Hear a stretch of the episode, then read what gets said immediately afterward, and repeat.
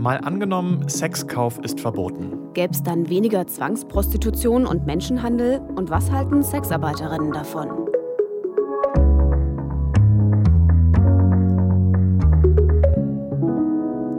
Moin, ich bin Marcel Heberlein. Und mein Name ist Vera Wolfskämpf. Wir arbeiten fürs ARD Hauptstadtstudio hier in Berlin. Ihr hört mal angenommen den Zukunftspodcast der Tagesschau, in dem wir jede Woche ein Gedankenexperiment machen. Heute eins, das sich viele von euch gewünscht hatten, nämlich Prostitution verbieten sollten wir uns mal vornehmen, habt ihr gesagt. Mhm. Aber Prostitution verbieten, das will eigentlich niemand, weil keiner die Frauen in der Prostitution kriminalisieren will. Ja, und de facto gibt es ja durch die Corona-Pandemie sowas wie ein Prostitutionsverbot im Moment. Und daran kann man die Folgen sehen. Viele sind gezwungen, trotzdem weiterzuarbeiten. Sie kriegen keine Wirtschaftshilfen. Und wenn sie dann erwischt werden, müssen sie auch noch Bußgelder bezahlen. Also sie sind in einer sehr schwachen und damit unsicheren Lage. Und man kann sagen, auf jeden Freier angewiesen, egal was er zahlt oder was er verlangt. Was allerdings in der politischen Debatte ist, die Freier zu kriminalisieren, also den Kauf von Sex zu verbieten. Das heißt nordisches Modell, weil es zuerst in Schweden eingeführt wurde. Und das schauen wir uns heute mal an. Was hätte das für Folgen? Wenn dieses Verbot in Deutschland käme, könnte sich die Tagesschau in der Zukunft vielleicht mal so hier anhören. Seit der Sexkauf in Deutschland verboten wurde, ist die Straßenprostitution weitgehend verschwunden. Laut Polizeistatistik gibt es auch weniger Fälle von Menschenhandel. Die Bundesregierung sieht das Gesetz als großen Erfolg. Der Berufsverband Sexarbeit kritisiert, die Branche sei dadurch noch stärker stigmatisiert und Sexarbeiterinnen fänden nun keine Freier mehr. Okay, das wäre also ein Szenario. Wir schauen uns heute mal an, was dafür spricht, dass es echt so kommen würde und was dagegen. Was mich ja in der Recherche echt überrascht hat, ist, dass das Europäische Parlament sich in der Frage von so einem Sexkaufverbot sehr eindeutig positioniert hat, nämlich dafür. Ja, vor ein paar Jahren haben die Abgeordneten eine Resolution verabschiedet, 2014 war das. Die ist nicht bindend, aber sie hatte die eindeutige Botschaft, die EU-Länder sollten Prostitution eindämmen, indem sie Freiern androhen, dass sie bestraft werden.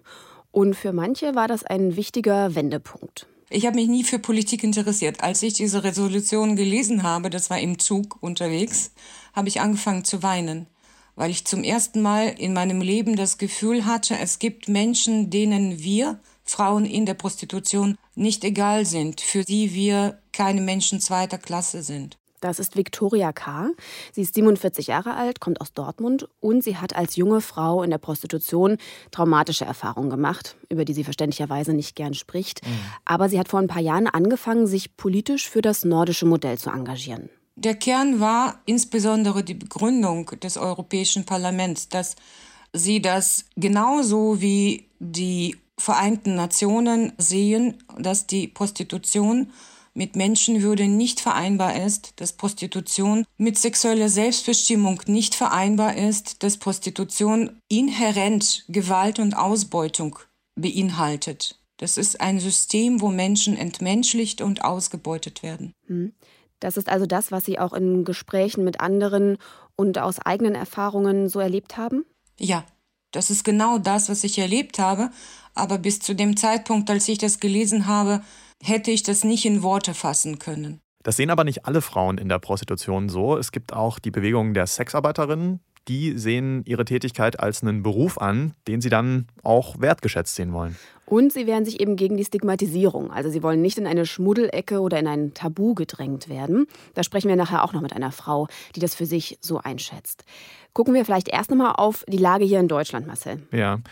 Die Gesetze in Deutschland sind ja sehr liberal geregelt im Vergleich zu anderen Ländern. Also Prostitution ist erlaubt, es gibt aber eine Anmeldepflicht. Also Bordelle zum Beispiel müssen ihren Betrieb genehmigen lassen.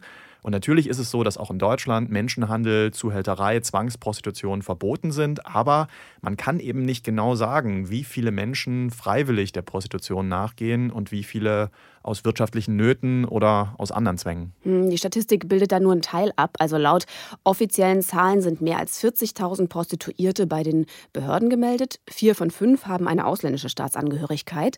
Und insgesamt geht man eben von einem großen Dunkelfeld aus. Die Schätzungen da gehen sehr weit auseinander. Es könnten doppelt so viele Menschen in der Prostitution tätig sein oder um ein Vielfaches mehr. Wenn wir jetzt mal auf das nordische Modell schauen, da ist Sexkauf verboten. Aber es geht ja nicht darum, die Prostituierten zu kriminalisieren. Nein, die Frauen sollen beim Ausstieg unterstützt werden. Das findet Viktoria K. eben sehr gut und will das auch für Deutschland. Und sie setzt sich im Netzwerk Ella dafür ein. Ich wollte von ihr wissen, was sich denn aus ihrer Sicht konkret für eine Frau in der Prostitution damit verbessern würde. Sie würde maßgeschneiderte Unterstützung bekommen. Also es ist nicht so, dass da jemand kommt und sagt, so, du bist in der Prostitution, also brauchst du A, B, C. Nein, die Arbeit ist ja immer an der Frau orientiert, an einer konkreten Person und ihrer konkreten Lebenssituation. Zum Beispiel, wenn die Frau Kinder hat, dann muss man ganz anders vorgehen, als wenn die Frau drogenabhängig ist. Wenn Frauen traumatisiert sind, muss man wiederum anders vorgehen, als in anderen Situationen. In Schweden wird ja eine zweijährige Begleitung angeboten, damit man sich ein neues Leben und eine andere Existenzsicherung aufbauen kann außerhalb des Systems Prostitution. Und der Weg, die Freiheit zu kriminalisieren, hilft den Prostituierten dabei wie? In erster Linie dadurch, dass die Freier sich dann weniger Fehlverhalten erlauben. Die Situation ist ja so, dass die Menschen in der Prostitution straffrei sind und dadurch weiß der Freier, die Frau hätte keinerlei Bedenken und keinerlei Angst von irgendwelchen negativen Folgen, wenn sie sich an die Polizei wendet und sagt, der hat mir das Geld verweigert oder der hat etwas eingefordert, was ich gar nicht anbieten wollte oder er hat sich nicht an die Absprachen gehalten, was auch immer. Und das ist natürlich für den Freier unerwünscht, also versucht er sich nicht so zu benehmen, als wenn er keine Konsequenzen zu befürchten hätte. Eine andere Folge wäre natürlich, dass die Nachfrage zurückgeht. Und das würde dazu führen, dass weniger Frauen in die Prostitution geschubst werden oder gedrängt werden. Und das ist das, was das Bündnis Nordisches Modell will. Die haben sich im März gegründet. Da stehen mehrere Verbände in Deutschland dahinter, wie Terre de Femme oder Sisters. Und die Unterstützerinnen haben eben als Ziel eine Welt ohne Prostitution. Mhm. Das ist ein Ziel, was natürlich nicht alle teilen. Also die Gruppe der Sexarbeiterinnen, von denen ich vorhin schon kurz gesprochen habe, die will was ganz anderes, nämlich eine Welt, in der Prostitution möglich ist, aber eben unter besseren Bedingungen.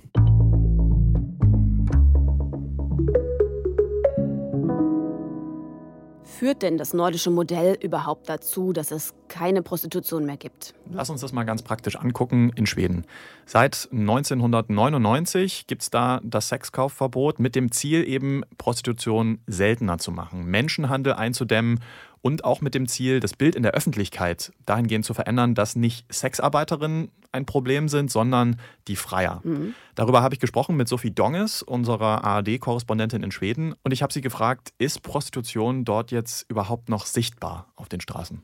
Ja, es gibt hier natürlich kein so offensichtliches Rotlichtviertel, wie man das vielleicht aus deutschen Großstädten kennt. Die Bordelle hier, die werden gerne mal als Massagesalons zum Beispiel getarnt. Es gibt auch einen Straßenstrich, ja, da weiß auch jeder, wo das ist. Aber das Allermeiste an Prostitution, das findet hier im Internet statt. Also über Dating-Apps, über entsprechende Kleinanzeigen. Und die Ermittler sagen, dass es unheimlich schwer ist, dagegen anzukommen, denn die Server von diesen Seiten, die liegen dann oft im Ausland und eben nicht in Schweden. Das heißt, das schwedische Gesetz greift nicht. Und deshalb kann man diese Online-Prostitution eben auch nicht einfach abschalten. Das heißt, die Anbahnung, sagst du, von Sex passiert dann im Internet, aber der Sex selbst findet ja dann in Real Life statt. Ja, das ist das, was Prostituierte hier eben berichten. Der Sex verlagert sich einfach in etwas dunklere Ecken sozusagen, also aus der Öffentlichkeit heraus. Man telefoniert, man verabredet sich, aber es gibt natürlich trotzdem, also Prostituierte haben hier Wohnungen, wo man hinfahren kann oder sie kommen eben nach Hause, man trifft sich im Hotel. Das ist quasi ganz normal, wie man das in Deutschland eben auch kennen würde. Hm. Jetzt gibt es das schwedische Verbot von Sexkauf ja seit 1999. Wie wird das denn in der Öffentlichkeit besprochen, dieses Gesetz? Gibt es da viele Unterstützerinnen und Unterstützer oder sind die Leute da eher kritisch? Also die ähm, Bevölkerung steht immer mehr dahinter, kann man sagen. Also es gibt immer mehr Fürspruch und die Politik hier in Schweden, die feiert sich auch dafür. Also Schweden war das erste Land, das dieses Gesetz hat. Jetzt kommen andere Länder, ziehen nach, übernehmen diesen Ansatz, kopieren ihn, weil er eben so erfolgreich ist. Es ist ein feministischer Ansatz und wir stärken die Frauen und ja, man ist wirklich sehr stolz hier und auch die Öffentlichkeit insgesamt, die steht sehr sehr hinter diesem Gesetz, aber es gibt eben auch kritische Stimmen. Zum Beispiel eine Sexarbeiterin, eine schwedische Sexarbeiterin, die war kürzlich in einer Dokumentation hier im Fernsehen zu sehen. Die arbeitet in Amsterdam. Sie sagt, sie kann in Schweden nicht arbeiten. Es sei für sie viel zu gefährlich, weil die gesamte Tätigkeit hier so in der Anonymität, im Verborgenen sich abspielen würde. Die Freier würden versuchen, so weit wie möglich immer anonym zu bleiben. Manchmal wisse sie gar nicht, wen sie da trifft. Und so hätte man eben auch keine Chance, die im Zweifel anzuzeigen, wenn was passiert. Und das sei eben in Amsterdam ganz anders. Sie sagt, wenn die Gesellschaft mich akzeptiert, weil ich mit meinem Job akzeptiert bin, dann respektieren auch die Männer mich. Also wenn Sexkauf in Deutschland wie in Schweden verboten wäre, dann könnte es schon dazu führen, dass Prostitution nicht mehr so sichtbar ist. Also mhm. vielleicht weniger Frauen und Männer auf dem Straßenstrich. Aber teils verlagert sich das dann ins Internet oder in die Wohnungen. Also gibt es jetzt am Ende weniger Prostitution oder findet die nur woanders statt? Tja, die schwedische Regierung zumindest sagt, Prostitution ist zurückgegangen und zwar deutlich in Schweden, seit es das Gesetz gibt und zwar auch wegen des Gesetzes. Mhm. Die Regierung sieht das Ganze als einen vollen Erfolg für eben eine feministische Vorzeigepolitik aus ähm, Sicht der Regierung. Mhm. Die Schweden bewerben das Gesetz auch fast schon aggressiv weltweit, also die wollen, dass auch im Ausland so eine Art von Gesetz umgesetzt wird. Genau, und es gibt eben Länder, die nachgezogen sind, also Norwegen, Island, Irland, Frankreich, Israel. Die haben das ja alle auf ihre eigene Weise ein bisschen abgeändert umgesetzt. Die schwedische Regierung hat da einen Trend gesetzt, kann man sagen. Wie sich das Gesetz wirklich ausgewirkt hat, darüber habe ich mit Susanne Dodier gesprochen von der Universität Göteborg. Ich glaube schon, dass es weniger Straßenprostitution gibt als früher und es gibt auch Zahlen, die das belegen von den Sozialämtern und auch von sozialwissenschaftlichen Forschern. Aber es ist nicht ganz sicher, dass es wirklich an dem Gesetz liegt, weil 1999, 2000, als das Gesetz also implementiert wurde, da war auch neu das Handy und das Internet kam dann dazu und es hat zu vielen neueren Kontaktwegen geführt, die auch dazu beigetragen haben können, dass die Straßenprostitution zurückgegangen ist. Ist Prostitution insgesamt in Schweden denn zurückgegangen, seit es das Gesetz gibt? Ja, das ist halt wirklich schwierig zu sagen, weil es ja die Dunkelziffern gibt, aber ich würde sagen, es deutet nicht viel darauf hin, dass da sich großartig was geändert hat, was aber ja nicht bedeuten muss, dass es sich in Deutschland nicht großartig ändern würde, weil in Deutschland ja die Ausmaße viel größer sind. Ja, was würden Sie denn erwarten, wenn in Deutschland dieses Modell eingeführt wird? Ja, ich würde mir erwarten, dass hier schon viele Prostituierte und Sexarbeiterinnen arbeitslos werden würden und ja, sich andere Berufe suchen müssten und andere Einkommen man muss ja bedenken, hier gibt es ja in Deutschland viele Bordelle und viele Studios und ja, die müssten ja alle schließen. Es dürfte ja nichts davon übrig bleiben. Also ein Sexkaufverbot macht demnach die Arbeit für die Prostituierten schwieriger. Ja, deutlich schwieriger. Und das sieht auch die schwedische Regierung so, aber die hält das explizit für einen positiven Effekt. Also das Gesetz hat auch eine moralische, eine erzieherische Funktion, könnte man sagen. Mhm. Denn das erklärte Ziel ist ja auch, dass die gesellschaftliche Norm sich ändert. Und in einer Hinsicht scheint die Regierung das auch erreicht zu haben, hat mir Susanne Dodi erklärt. Freier werden halt von der Gesellschaft noch mehr geächtet, als sie in Schweden vorher schon wurden. Also es war in Schweden auch vor dem Sexkaufverbot nicht so wie in Deutschland, dass manche Väter am Vatertag irgendwie ins Bordell fahren oder dass sie in der Firma einen Vertrag mit einem Bordellbesuch feiern oder sowas. Das war in Schweden vorher auch schon nicht möglich. Aber jetzt ist es halt so, dass die Freier, wenn sie erwischt werden, einen Brief nach Hause bekommen und es wurde teilweise sogar diskutiert, den Brief in einer besonderen Farbe zu verschicken, um es öffentlich zu machen, wer da den Sex gekauft hat und die Männer dann zu ächten. Und dieses Risiko, dem sind die Männer jetzt, die Sex kaufen in Schweden, ausgesetzt. Also die Schweden sehen den Sexkauf kritischer als noch vor dem Gesetz. Ob das aber wirklich dazu führt, dass Freier abgeschreckt werden, obwohl denen ja bis zu einem Jahr Gefängnis droht, das ist eben mhm. unklar. Und Stichwort Normwandel. In Umfragen kann man sehen, dass es nicht nur eine Mehrheit dafür gibt, den Kauf von Sex zu verbieten, sondern auch den Verkauf. Also trifft die Kritik auch Frauen? Genau, man könnte argumentieren, da werden letztlich auch Frauen geächtet, obwohl das Gesetz ja die explizit nicht kriminalisieren wollte. Und wie sieht es mit dem Punkt Ausbeutung und Menschenhandel aus? Ist das nachweislich weniger geworden? Da sollten wir erst noch mal kurz definieren, was Menschenhandel ist. Menschenhandel mhm. bedeutet, da wird jemand krass ausgebeutet. Mit Gewalt und Erpressung wird da jemand gefügig gemacht. Gut, das kann ja aber nicht nur im Bereich Prostitution vorkommen. Absolut. Auch auf dem Bau, in der Landwirtschaft, in der Gastronomie kann das vorkommen. Darüber spricht man halt nur weniger als über den Bereich Prostitution und Menschenhandel.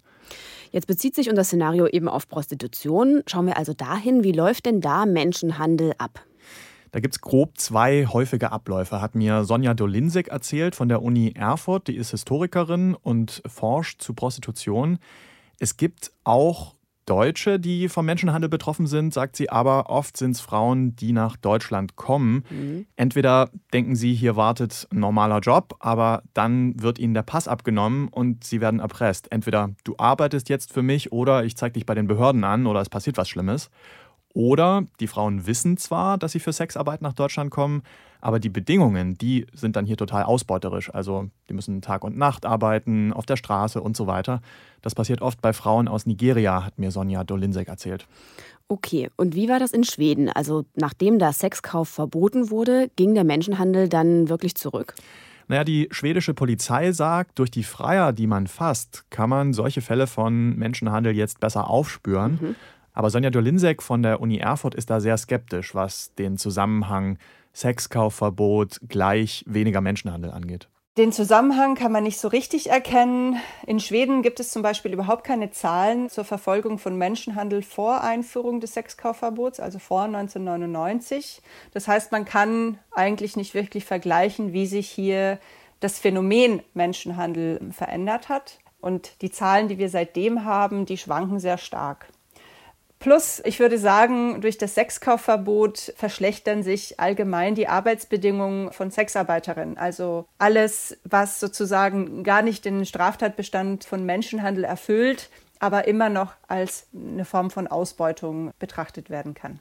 In Studien, die verschiedene Länder miteinander vergleichen, gibt es zwar Hinweise auf einen Abschreckungseffekt, also wenn Prostitution kriminalisiert ist, dann gibt es auch eher weniger Fälle von Menschenhandel in dem Bereich, aber auch diese Studien sagen, Vorsicht, es gibt da wenige verlässliche Daten. Ja, das ist ja auch das Problem in Deutschland. Das Bundeskriminalamt sagt auch ganz klar in seiner Statistik, es gibt ein großes Dunkelfeld. Menschenhandel wird ja kaum durch Anzeigen aufgedeckt, sondern eben weil die Polizei oder das Ordnungsamt bei Kontrollen solche Fälle feststellt. Also tendenziell je mehr und je besser da ermittelt wird, desto mehr Fälle werden dann noch aufgedeckt.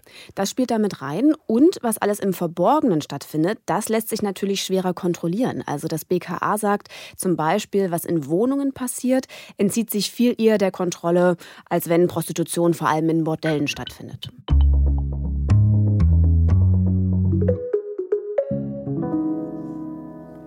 Es gibt aber auch ganz grundsätzliche Kritik am nordischen Modell, denn nicht alle wollen ja eine Welt ohne Prostitution. Es gibt eben die Sexarbeiterinnen, die sagen, Sie wollen ihrem Beruf weiter nachgehen können, selbstbestimmt, sicher und auch gesellschaftlich akzeptiert. Vera, du hast da mit einer Frau gesprochen, die das so sieht.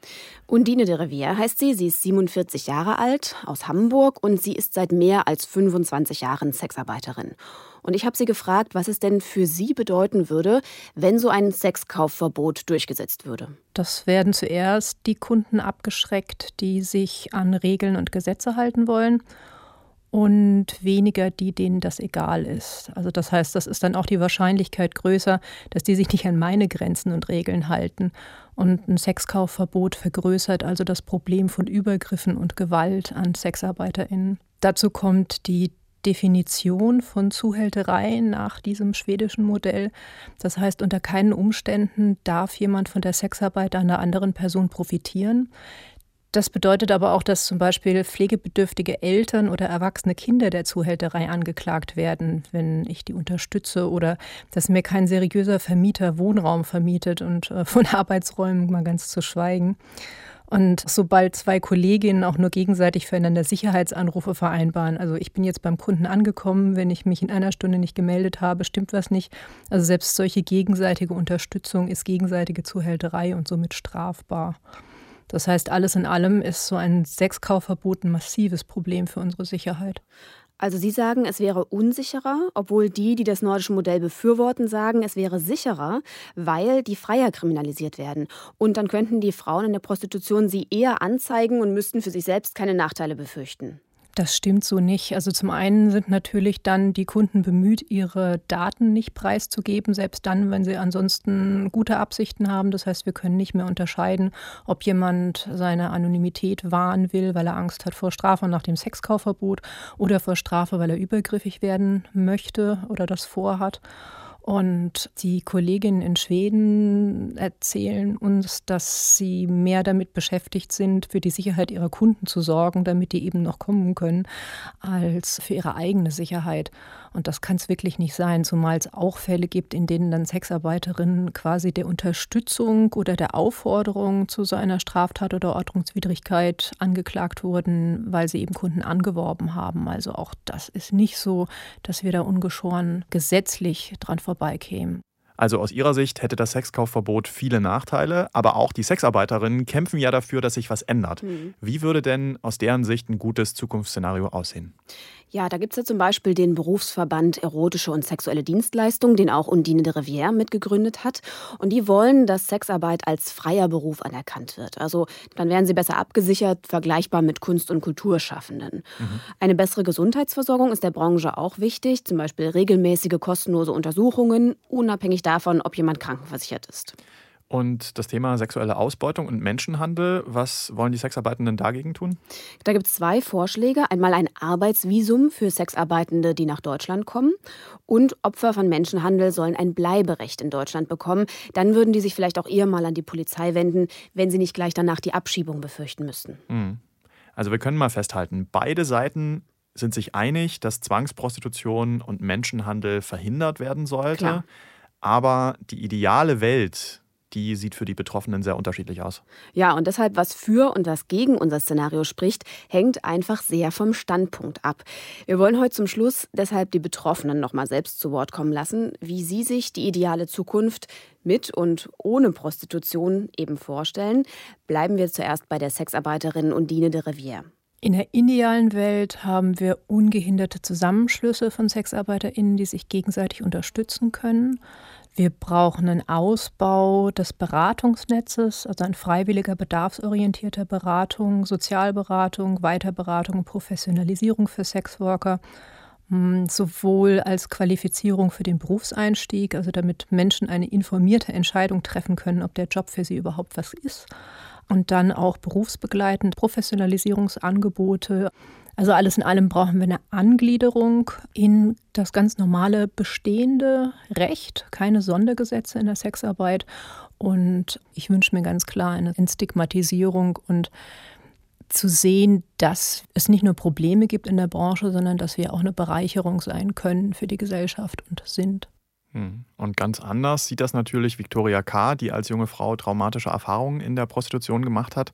Sie sagt, in ihrer idealen Welt wäre die Haltung zur Prostitution eine ganz andere. Es geht ja nicht darum, ob jetzt eine Frau, die von sich behauptet, sie macht es selbstbestimmt und betrachtet das als Beruf, dass sie ihre Einstellung ändern muss. Es geht darum, was die Gesellschaft denkt, wie die Gesellschaft das System der Prostitution betrachtet und wahrnimmt und damit umgeht und was die Freier denken und tun. Und das ist ganz wichtig, dass die Freier ihre Einstellung ändern, dass sie eben wissen, das ist etwas, was nicht erwünscht ist in einer Gesellschaft, die sich demokratisch und gleichberechtigt nennt, wo Gleichberechtigung der Geschlechter sogar im Grundgesetz steht. Das ist ein Verhalten, das nicht geduldet wird. Das ist wichtig. Da muss es Klick machen, nicht bei den Frauen in der Prostitution.